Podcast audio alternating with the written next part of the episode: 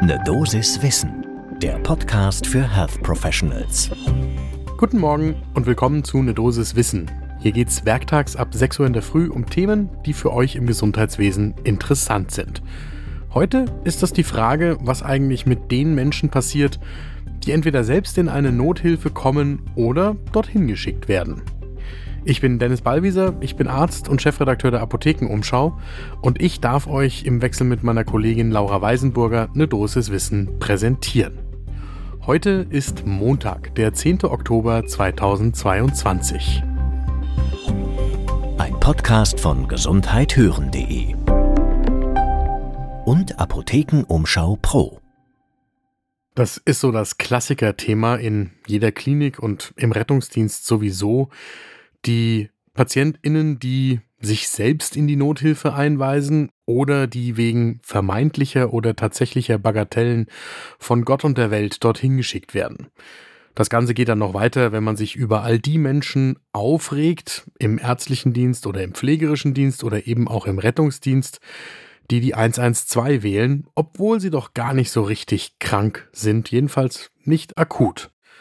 Und viel Zeit und Energie wird im Kolleginnenkreis darauf verwendet, zu diskutieren, was man tun könnte, um diese Patientinnenströme besser zu lenken. Das ganze Thema hat sich auch eine Gruppe um den Kollegen André Gries vom Universitätsklinikum Leipzig vorgenommen, die dazu eine Studie im Ärzteblatt veröffentlicht haben. Die lohnt einen genauen Blick zum ersten Kaffee des Tages. Zunächst mal zur Einordnung, dass die Nothilfen in Deutschland überlastet sind, das zeigen die Zahlen schon lange. Zum Beispiel das Jahr 2019, in dem in Notfallambulanzen mehr als 10 Millionen Menschen versorgt worden sind von insgesamt rund 19 Millionen ambulanten Notfällen. Das sind Zahlen vom Zentralinstitut, die wir auch in den Show Notes verlinkt haben. Medial wird auch verschiedentlich diese Geschichte verbreitet, dass PatientInnen eben wegen Bagatellen die Nothilfen verstopfen würden. Ein Aspekt, der mir in dieser Diskussion immer fehlt, ist, dass wir ja nicht den PatientInnen vorwerfen können, dass sie nicht wissen, an welcher Tür sie läuten sollen. Ganz ehrlich, im Gesundheitswesen tun wir praktisch nichts dafür, den Menschen klar zu machen, wo ihr Weg tatsächlich hinführt.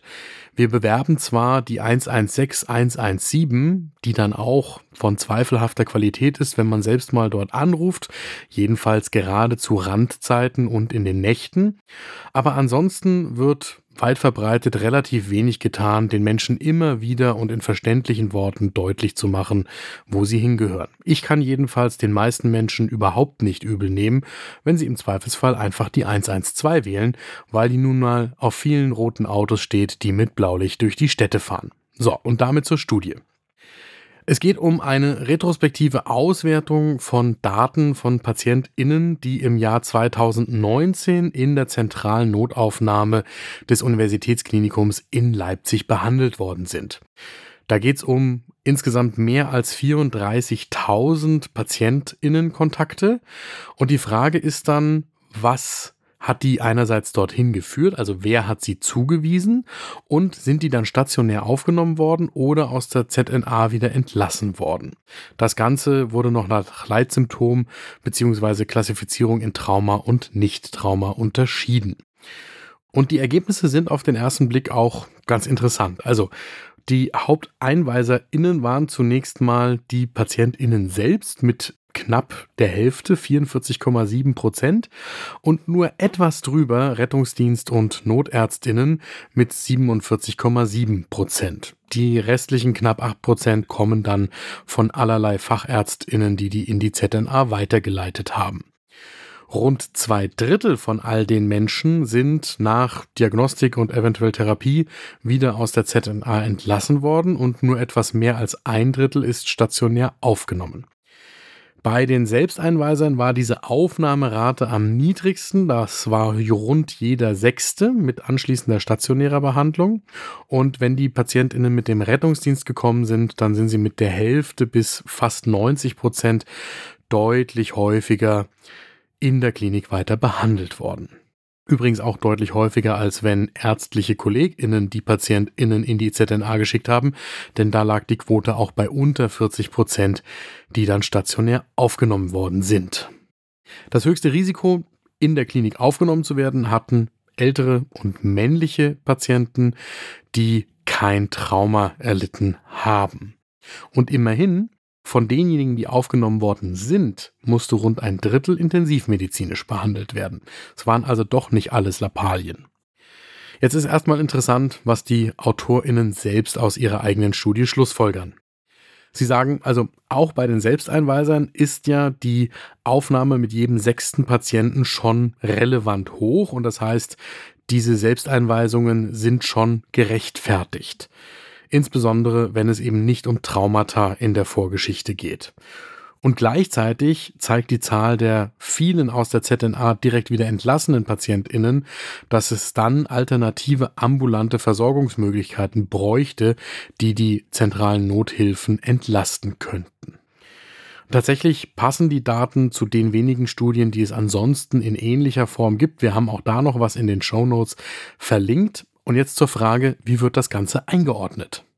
Wir haben einmal mit Martin Möckel gesprochen, der ist ärztlicher Leiter Notfall- und Akutmedizin in der zentralen Notaufnahme und den Chest Pain Units am Campus Charité Mitte und Campus Virchow Klinikum in Berlin. Martin Möckel sagt, die Studienergebnisse sind jetzt nicht überraschend, aber sie geben mal handfeste Zahlen zum gefühlten Wissen der KlinikerInnen dazu. Und bei den Selbsteinweisern ist auch Martin Möckel der Hinweis wichtig, die haben recht, dass sie eine Nothilfe aufsuchen, wenn jeder Fünfte tatsächlich stationär aufgenommen werden muss. Und damit zu einer zweiten Einschätzung. Die kommt von Harald Dormann. Er ist ärztlicher Leiter und Chefarzt der zentralen Notaufnahme am Klinikum Fürth und Vorstandsmitglied der DGINA. Er sagt, die Studie, die ist zwar interessant, aber er hält sie nicht für zielführend und sie bringt auch nichts, was Lösungshilfe schafft. Denn Harald Dormann kritisiert, dass die Studie am eigentlichen Problem vorbeiginge. Die Hauptbelastung in den Nothilfen seien eben gerade nicht die ambulanten Patientinnen, sondern diejenigen, die in die stationäre Versorgung rüber müssen. Und da ist dann eben kein Bett, das für sie betrieben werden kann, weil ärztliche KollegInnen oder auch pflegerische KollegInnen fehlen, um diese Betten eben offen zu halten. Und Deshalb überfüllen die PatientInnen die Nothilfe, nicht so sehr, weil sie die Nothilfe überhaupt aufsuchen. Das heißt, dieses Ganze auf ambulant und stationär zu schauen und wo gehen die PatientInnen dann hin, das hilft nicht weiter. Harald Dormann sagt, das sind auch keine medizinischen Kategorien. So, mein Fazit aus dieser Studie, das speist sich so aus den beiden kritischen Anmerkungen der Kollegen, die wir dazu befragt haben. Das ist auf der Oberfläche sehr interessant, wie sich das verteilt aber wir müssen tiefer gehen und dazu braucht man andere Studien, die andere Fragen stellen. Und da wäre für mich nochmal der wichtigste Aspekt, was glauben denn eigentlich die Menschen, was sich hinter welcher Art der Hilfeleistung, die sie in Anspruch nehmen könnten, verbirgt? Was glauben die Menschen, kann eine ärztliche Praxis leisten? Was ist ein Bereitschaftsdienst? Was macht eine Nothilfe? Und was ist die Unterscheidung zwischen ambulant und stationär? Wenn man da mit PatientInnen regelmäßig spricht, merkt man, dass wir auch an der Stelle ein Riesenthema haben, was die Health Literacy in unserer Bevölkerung angeht.